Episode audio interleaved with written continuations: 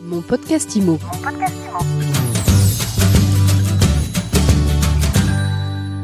Bonjour à tous et bienvenue dans ce nouvel épisode de mon podcast IMO. On est ensemble pour notre deuxième émission thématique consacrée à la réno énergétique. Alors j'ai le plaisir de retrouver nos experts.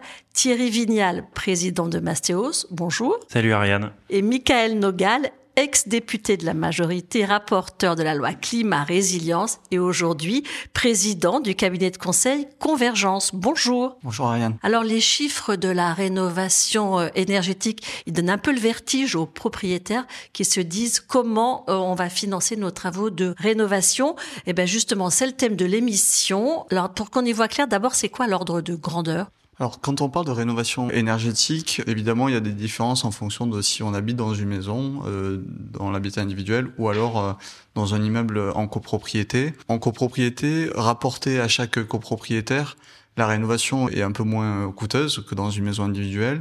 Je dirais que pour une maison individuelle, il faut compter entre 50 et 60 000 euros si on va sur la rénovation globale. Et pour la copropriété, entre 30 euh, 000 et 40 000 euros. Mais c'est vraiment que des grandes moyennes parce qu'en fonction du bâtiment, de la géographie, des matériaux qui vont être utilisés, des professionnels qui vont intervenir, c'est des fourchettes euh, qui sont très approximatives. Donc il ne faut pas considérer que si on est en dessous ou au-dessus, euh, c'est un problème. C'est plutôt une grande moyenne. C'est une question assez complexe. Moi, je vais commencer par te répondre de manière très claire. C'est 1000 euros du mètre carré. Euh, on part de cette base. Pour être encore plus granulaire, on estime, nous, chez Masséos, que c'est 350 euros par lettre et par mètre carré. Parce que évidemment la lettre de départ elle compte si on part d'un G, voire d'un G+, hein, qui est le, les pires G, le coût, plus on part de loin, plus le coût au mètre carré va être élevé, évidemment. Si on passe d'un E à D, on sera forcément moins cher au mètre carré. Bref, donc la lettre de départ compte énormément. Deuxièmement, les gens confondent souvent le monogeste par rapport à la rénovation énergétique globale. Parce que c'est vrai que on donne des moyennes d'actes de réno énergétique à 7000 euros. Budget 7000 euros, 8000 euros. Mais ça, c'est un monogeste. Une réno énergétique se veut globale, autrement, elle est inefficace et c'est ce que le gouvernement essaye de mettre en place en réaiguillant les aides vers des réno énergétiques globales et non plus des monogestes. Parce que jusqu'à présent, les gens mettaient un système de chauffage sans faire d'isolation des murs, donc il y avait des ponts thermiques, des déperditions thermiques évidentes qui annulaient les avantages de la pompe à chaleur. Donc en réno global, on a des budgets moyens selon l'ADEME qui sont autour de 25 000 euros. Et ça, ça correspond plutôt à un prix au mètre carré compris entre 500 et 1000 euros. Il faut maintenant voir si on parle de pur réno énergétique, c'est-à-dire mettre de l'isolant en laine de verre, par exemple, euh, sur le mur, et tout ce qui s'ensuit en impact esthétique parce qu'en fait le geste lui-même il est pas si cher. Mettre de la laine de verre ce qui est cher ça va être de tirer les prises électriques le radiateur et sa tuyauterie refaire le placo la peinture les plaintes les moulures. Tout ce qui est affecté par la réno énergétique elle-même coûte plus cher que le geste technique. Par exemple, si je vais mettre une VMC avec à double flux et installer euh, des aérations, je vais devoir les coffrer. Si je mets une pompe à chaleur avec un bloc externe, il va y avoir aussi une tuyauterie à coffrer. C'est un impact esthétique et c'est ça qui coûte cher. C'est faire intervenir les corps de métier affectés par la réno énergétique. Euh, il y a ça et puis pardon, le dernier, c'est euh, est-ce que je passe par des artisans RGE ou pas? On le verra. On est peut-être en léger désaccord avec Michael là-dessus, mais moi, mon expérience terrain, c'est qu'un artisan RGE va avoir tendance à surfacturer de par le fait qu'il a le label RGE. Peut-être avant d'aborder les solutions, les pistes de financement, est-ce qu'il faut passer par un artisan RGE ou pas, encourager les personnes qui nous écoutent et qui se posent des questions sur la rénovation énergétique à se rendre dans un espace France Rénov. France Rénov, c'est le nouveau service public de la rénovation énergétique. Et en fait, dans les espaces France Rénov, vous avez des spécialistes qui vous délivrent un conseil qui est totalement gratuit et impartial c'est hyper important parce que on est dans une société où dès que vous mettez en place des subventions publiques, vous avez évidemment des acteurs économiques qui se mettent sur ces marchés-là et parfois avec des stratégies hyper offensives de démarchage téléphonique et tout ça. Il faut savoir que l'État ne fait jamais jamais de démarchage euh, téléphonique. Ils viennent pas frapper à votre porte pour vous proposer une rénovation euh, énergétique. Donc déjà, attention avec les interlocuteurs que vous aurez qui seraient dans cette démarche-là.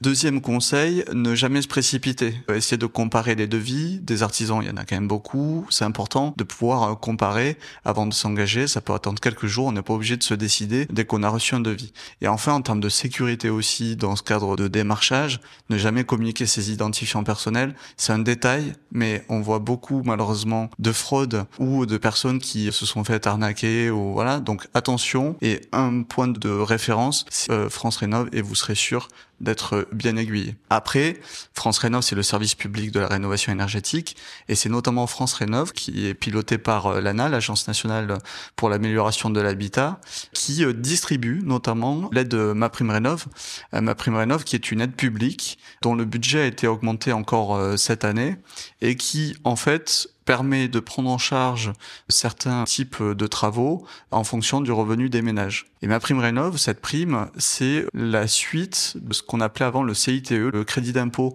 pour la transition euh, énergétique, qui, euh, il faut le dire, euh, touchait les plus aisés. C'est plutôt les plus aisés qui en profitaient.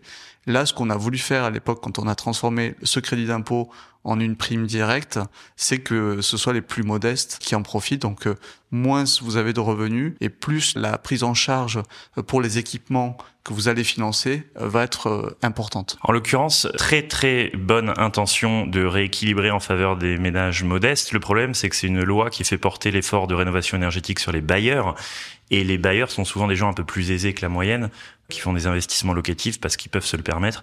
Donc on est face à un dilemme. Nous, ce sont les gens les plus aisés qui font des investissements locatifs sur qui pèse l'interdiction de location, mais euh, la prime rénov se dirige vers les ménages modestes qui a priori ne sont pas des investisseurs locatifs ni des bailleurs. C'est vrai, mais en fait, ma prime rénov, elle vise pas que les propriétaires bailleurs. Elle a même été d'ailleurs étendue dans un second temps aux propriétaires bailleurs. Ma prime rénov, elle, elle vise tous les Français en fait. D'ailleurs, vous pouvez être propriétaire occupant d'une maison individuelle, propriétaire bailleur d'un appartement que vous mettez en location, et dans les deux cas, vous allez pouvoir bénéficier de ma prime rénov. Thierry a raison quand il parle des propriétaires bailleurs qui sont en général plus aisés que les propriétaires euh, simplement occupants. Les solutions, elles sont à trouver ailleurs. C'est-à-dire que il y a ma prime rénov pour les ménages les plus précaires et par exemple quand on parle du chèque énergie, le chèque énergie, c'est une aide entre 48 euh, et 200 euros qui est accordée aux ménages qui gagnent moins de 11 000 euros par an. Donc on est sur des revenus très très faibles et l'État, j'allais dire, donne un coup de pouce. C'est évidemment pas les propriétaires bailleurs qui vont recevoir ce chèque énergie. En revanche, rappelez qu'il y a plus de 5 millions de Français qui le perçoivent.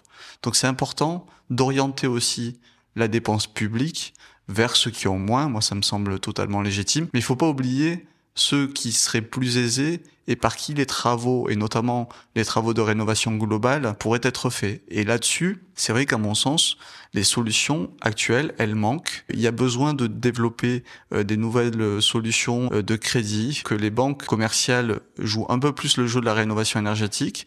C'est d'abord, c'était pas leur métier elles ont du mal à se, à se positionner sur ce marché de la rénovation énergétique. C'est encore très récent. Elles commencent à y venir parce que il y a des contraintes législatives qui font que bah, tous les acteurs et tous les citoyens commencent à prendre à bras le corps cette question de la rénovation. Mais on est encore, à mon sens, côté privé dans des solutions qui sont pas à la hauteur pour répondre aux besoins. J'aimerais juste revenir sur ma prime rénov. Vous pouvez nous rappeler les montants parce qu'on a souvent accusé le dispositif de distribuer des montants trop faibles et d'être très compliqué finalement à mettre en œuvre. Pour vous donner euh, une indication, vous avez euh, quatre plafonds en fait dans ma prime rénov qui sont des couleurs en fait, les bleus pour les plus précaires, les jaunes pour les personnes modestes, le violet pour les personnes un peu au-dessus et puis euh, pour les ménages les plus aisés, vous êtes dans la catégorie rose. Si je prends la chaudière granulée, pour les ménages les plus modestes, la participation avec ma prime rénov, ça va être 10 000 euros. Pour un ménage modeste, ça va être 8 000 euros. Et pour les ménages les plus aisés, pour le coup, ma prime rénov ne s'appliquera pas. Donc c'est vrai que on peut le voir vraiment comme une aide pour euh, les plus les plus précaires. Et à mon sens, ça peut être déclencheur et ça devrait être déclencheur de rénovation euh, plus euh, plus globale parce que, comme l'a dit Thierry tout à l'heure, il, il s'agit pas juste de remplacer un système de chauffage par une pompe à chaleur. C'est, je parle des pompes à chaleur parce qu'en fait, ma prime rénov finance beaucoup de pompes à chaleur. Ça suffit pas. Il faut travailler sur l'isolation, sur la ventilation, sur l'isolation des combles, des murs. C'est, c'est par là que la déperdition se fait. Échanger un système de chauffage sans avoir regardé tout le reste, ça n'a aucun sens et ça peut même avoir des effets contre-productifs sur le bâti. Ça veut dire qu'il faut reconsidérer aussi l'architecture du dispositif Ma Prime Rénov? En tout cas, ce qu'il faut, c'est que euh, on puisse accompagner au mieux les Français. C'est aussi pour ça que dans la loi climat et résilience de 2021, qui est assez charnière sur ces sujets de rénovation, on a créé la fonction d'accompagnateur rénov Parce qu'un ménage qui n'est pas spécialiste du bâtiment, Thierry il l'est, mais c'est devenu un spécialiste avec le temps, mais un ménage a besoin d'être accompagné par un professionnel. Et là aussi, on garantit avec la loi climat et résilience que euh, demain, les, les Français pourront faire appel à ces professionnels agréés pour avoir un conseil, euh, là aussi, qui soit le plus objectif possible et qui permette euh, que les travaux réalisés nous fassent gagner en fait classe énergétique. Parce que malheureusement, les financements de la rénovation énergétique, ils datent pas forcément d'hier.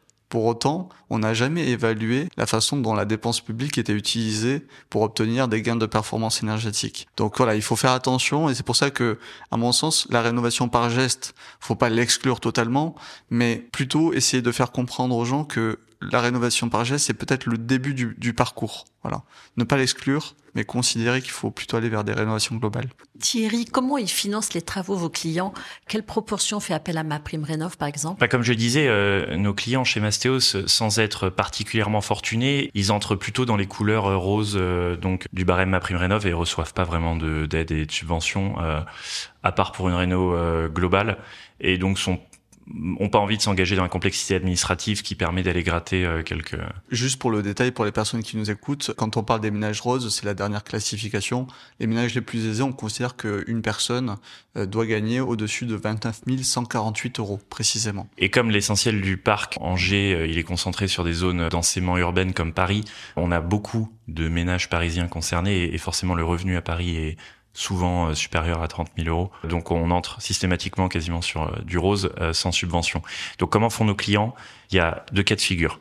Nos clients, ils sont à l'achat hein, chez Mastéos, donc forcément, ils peuvent inscrire le budget travaux réno-énergétique dans un prêt immobilier global. Donc ils vont adosser le prêt travaux au prêt immobilier et l'étaler sur 20 ou 25 ans. Donc ça, ça rend euh, la mensualité lissée et euh, quasi indolore dans ce schéma-là parce qu'elle est adossée à un projet immobilier. Si ils arrivent à obtenir un crédit. Absolument, ce qui n'est pas une mince affaire de nos jours, mais en tout cas, si crédit il y a, le prêt travaux est euh, inclus dedans. Si on est sur un prêt travaux énergétique sec, donc pas adossé à un prêt immobilier, on va se rapprocher d'un prêt conso Hein. On pense à du Cofidis, à du Sofinco ou à l'équivalent en banque. Et donc, c'est du taux d'intérêt euh, entre 5 et 6% Je crois que la caisse d'épargne, sur les prêts euh, conso réno énergétiques, on est à 5,6. Je pense que c'est le meilleur taux euh, actuellement euh, disponible. C'est des durées sur 10 ans. Hein. Donc, c'est même pas le taux d'intérêt qui rend la mensualité violente, c'est la durée elle-même. Parce que la durée du prêt a beaucoup plus d'impact sur le niveau de mensualité que le taux d'intérêt. Donc euh, c'est des mensualités supplémentaires qui sont pas compensées derrière par un revenu supplémentaire et c'est donc très compliqué à faire avaler à un client. Il faut avoir 30 euh, 000 euros disponibles sur un compte, c'est pas le cas de tout le monde. Et donc le réflexe numéro un, c'est de vendre. C'est pour ça qu'on se retrouve euh, sur les sites en ligne avec 2000 passoires thermiques actuellement en vente sur les sites, je sais pas si on a le droit de les citer, mais les plus connus à Paris, et qui ne trouvent pas preneur. Et quand je dis trouve pas preneur, c'est que nous, on est en direct avec les vendeurs qui nous disent j'ai pas reçu d'offre c'est pas que j'ai reçu une offre à moins 40%, c'est que je ne reçois pas d'offre sur mon G.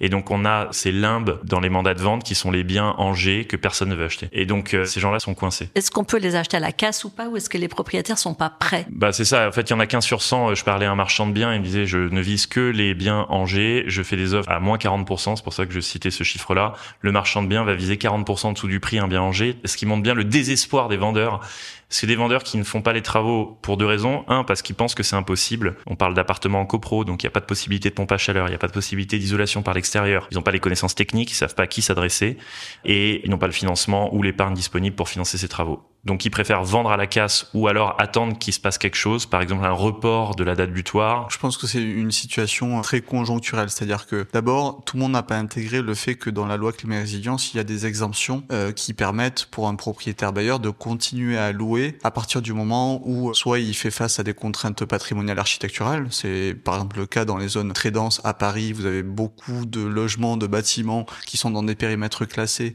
Et donc euh, forcément on peut pas toucher à ces bâtiments de la même façon que sur la maison individuelle dans une banlieue pavillonnaire, par exemple. Vous avez euh, le fait de consacrer, on parlait du budget tout à l'heure de la rénovation énergétique. Si ce budget, il représente un coût disproportionné par rapport à la valeur du bien, bah, c'est pareil, euh, vous pouvez être exempté des obligations prévues par la loi. Si vous êtes favorable à la rénovation, mais que la propriété s'y oppose, c'est pareil, vous ne pouvez pas être inquiété dans la mise en location de votre bien. Et l'autre partie, et par rapport au marché, en fait, la solution, elle doit venir euh, du financement. C'est-à-dire que on a parlé du financement euh, public, on pourrait parler euh, de l'éco-prêt à taux zéro. Tout le monde connaît le prêt à taux zéro. L'éco-prêt à taux zéro, c'est un peu plus flou, mais en fait, c'est le même principe, c'est-à-dire un prêt sans intérêt qui permet de financer des travaux de rénovation euh, énergétique.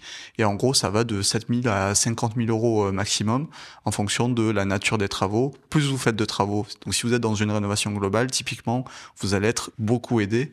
C'est euh, des montages qui sont positifs. Mais moi, je pense qu'on doit aller plus loin que l'éco-prêt à taux zéro. Je pense qu'il est important aujourd'hui de créer une banque de la rénovation énergétique dont les banques commerciales seraient actionnaires parce qu'en fait, on voit bien que les banques seules sont pas forcément euh, intéressées tout de suite. En revanche, elles ont aussi, et notamment avec les réglementations euh, européennes, la taxonomie, ça parle peut-être pas à tout le monde, mais les établissements bancaires doivent prendre des engagements euh, sur la question environnementale, avec en fléchant et en orientant leurs propres investissements sur ben, la rénovation des bâtiments, sur la décarbonation de manière générale, et donc avoir un établissement qui puisse agréger la force de frappe de toutes les banques commerciales, mais sans leur faire peser directement en fait la complexité de cette gestion, pour moi c'est quelque chose qui est de nature à garantir demain des financements, en particulier où on a le plus de mal à en octroyer, c'est-à-dire dans les copropriétés, parce que les banques elles-mêmes ne se sentant pas sécurisées, ne vont pas aller vers la copropriété qui est vue comme un risque beaucoup plus important que le prêt à un ménage euh, particulier. Et euh, les Français le voient aujourd'hui, c'est déjà difficile euh, quand vous êtes un simple ménage d'emprunter. Mais alors imaginez-vous quand vous parlez de collectif et de copropriété, c'est le parcours du combattant. D'ailleurs, je vais rebondir ce que tu as dit, mais sur ce que tu as dit, mais c'est vrai que le, le, ménage qui veut faire une rénovation énergétique en copro, il est affecté à plusieurs titres. D'abord, il a l'impression que c'est techniquement impossible parce que les deux gestes qui font gagner 60% de l'efficacité énergétique, c'est la pompe à chaleur et l'ITE donc l'isolation par l'extérieur. Les ménages en copro en sont privés, parce que l'urbanisme s'y oppose et la copro est pas forcément d'accord. Donc ils ont l'impression d'être euh, laissés avec euh, ce qui reste, c'est-à-dire un petit bout de VMC, un peu, un peu de fenêtre, mais ça, ça ne fait pas gagner euh, beaucoup de lettres. donc il y a une impossibilité technique, et en plus, quand il y a une solution technique, les banques sont pas là pour le financer. L'éco-PTZ, comme tu le dis, du point de vue du banquier, c'est aussi un prêt sans intérêt. Hein. Il n'y a pas d'intérêt commercial à distribuer un prêt qui a taux d'intérêt zéro. D'ailleurs, j'ai vu passer des chiffres. Il y a près de 200 dossiers seulement des PTZ. Pour le coup, je, je sors d'une discussion avec euh, Romain Dekeyser qui s'en occupe à la Caisse d'épargne et qui me disait que euh, bah déjà du point de vue de la banque, il n'y a pas un intérêt énorme hein, à prêter à zéro quand les taux sont à 5. Forcément, ils sont pas surexcités. Si quelqu'un vient leur demander un éco-PTZ, c'est un produit complexe qui demande une certaine énergie administrative du point de vue du personnel de banque et en plus ne rapporte rien. Donc ça peut être vu comme un produit d'appel pour fidéliser un client qui est déjà un bon client sur lequel les banques marges font du produit net bancaire. Mais un client euh, justement modeste n'aura pas accès à l'éco-PTZ parce que c'est un produit marketing pour les banques, grosso modo un produit à perte qui sert à fidéliser un client qui est déjà un bon client. C'est ce que dit le banquier. En fait, c'est ça le défi, c'est intéresser les banques à financer la rénovation énergétique. Et c'est là où on n'a pas encore euh, franchi ce cliquet-là. Ça doit être le travail parce qu'en fait, c'est majeur. C'est par là que soit la rénovation énergétique dans notre pays, ce sera une réussite, soit ce sera un échec. L'échec, on peut pas se le permettre sur le plan climatique. Parce que, rappelons-le, le bâtiment, tertiaire et résidentiel, c'est 23% des émissions de gaz à effet de serre dans notre pays. Et si on veut faire des économies d'énergie en termes de consommation, on parle là de 45%, près de la moitié de la consommation d'énergie dans notre pays, elle est mobilisée par le bâtiment. Donc en fait, on peut pas échouer. Voilà, on peut pas échouer. Et donc, euh, à nous tous de nous retrousser les manches mais les banques, quand même, je fais un petit, petit pic aux, banques, on a besoin d'elles. Voilà. C'est des agents économiques, il faut qu'elles aient un incentive aussi. Et euh, peut-être côté aide, décomplexifier un peu le parcours. Je lisais le résumé des aides sur France Rénov, hein, qui est le guichet de l'État pour aider les particuliers dans leur réno énergétique. Le PDF, il fait 46 pages. Et il y a un peu plus de 15 aides différentes qui sont listées, les principales étant ma prime rénov, chèque énergie, on a même des exonérations de taxes foncières, on a des financements de la collectivité, j'en ai listé 15. C'est assez complexe, c'est assez complexe. Euh, je pense que la, le volet fiscal aurait pu être euh, assez efficace aussi. Avant, on avait un crédit d'impôt pour la transition énergétique qui jouait pas mal parce que ça apportait un vrai crédit d'impôt aux ménagers, donc c'était, ça avait un impact direct. Euh, Aujourd'hui, on a un super déficit foncier qui malheureusement, pour la plupart des gens, fait perdre plus qu'il ne fait économiser, parce qu'avec le jeu des tranches marginales d'imposition, on se rend compte sur des cas, des exemples concrets, que ben, on se retrouve à payer plus d'impôts que sans le super déficit foncier. Et en plus, le régime du déficit foncier est pas forcément le plus efficace fiscalement. Bon, bref, on aimait beaucoup le crédit d'impôt pour la transition énergétique, qui est plus dispo depuis 2021 voilà, donc le fiscal joue aussi. Ouais, après, chaque gouvernement essaie de faire euh, sa loi sur la simplification et à la fin euh, finit par rajouter euh, plus de contraintes. Le millefeuille. Voilà, le, le fameux millefeuille. Moi, je veux pas promettre de la simplification dans euh, les différents outils, parce que tu as raison, il y a beaucoup d'outils, mais parce qu'on essaie de s'adapter aux différents profils des Français, en fonction des revenus, en fonction de là où ils se trouvent, en fonction de leurs besoins, de ce qu'ils recherchent comme type de rénovation. Et donc pour moi, le fait que ça fonctionne, ça passe par justement la présence d'intermédiaires professionnels qui soient les garants des bons choix. Parce que euh, un ménage qui n'est pas accompagné, c'est un ménage qui peut faire des mauvais choix sur le plan technique, sur le plan financier. Et on sait très bien que parce que c'est complexe, on peut vite s'y perdre. Et donc pour moi, l'accompagnateur rénov, c'est là aussi une des clés de réussite de la rénovation énergétique. En tout cas, j'aime beaucoup ton idée de banque de la rénovation énergétique. Elle est dans un agenda des pouvoirs publics, des banquiers, cette banque? Pas encore, mais moi je pense que c'est un enjeu majeur. Dans le cadre du, du Conseil national de la refondation sur le logement, on a évoqué cette idée d'avoir des réseaux de financement nouveaux. Moi, je pense que au-delà de l'État, des collectivités ou des euh, tiers financeurs, je pense qu'il y a besoin que, encore une fois, on remette les premiers financeurs que sont les banques dans notre pays, qui sont des acteurs économiques. Il a raison Thierry de le rappeler. On a besoin d'avoir l'ensemble des acteurs d'ailleurs économiques de notre pays qui trouvent un intérêt euh, à faire les rénovations.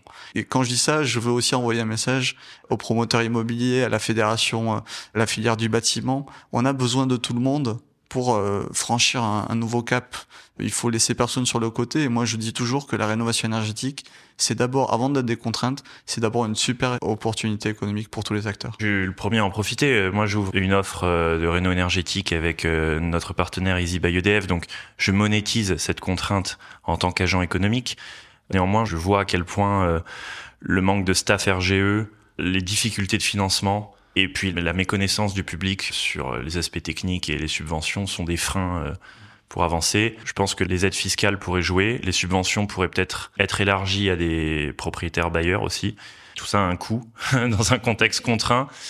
En tout cas, oui, c'est forcément une opportunité pour énormément d'acteurs qui parfois peuvent en abuser. Et ça va dans le bon sens euh, d'un point de vue de la transition écologique parce que pour le coup, euh, c'est un quart de, de l'empreinte carbone. On parle d'interdire les euh, lignes d'avion quand il y a une alternative en train.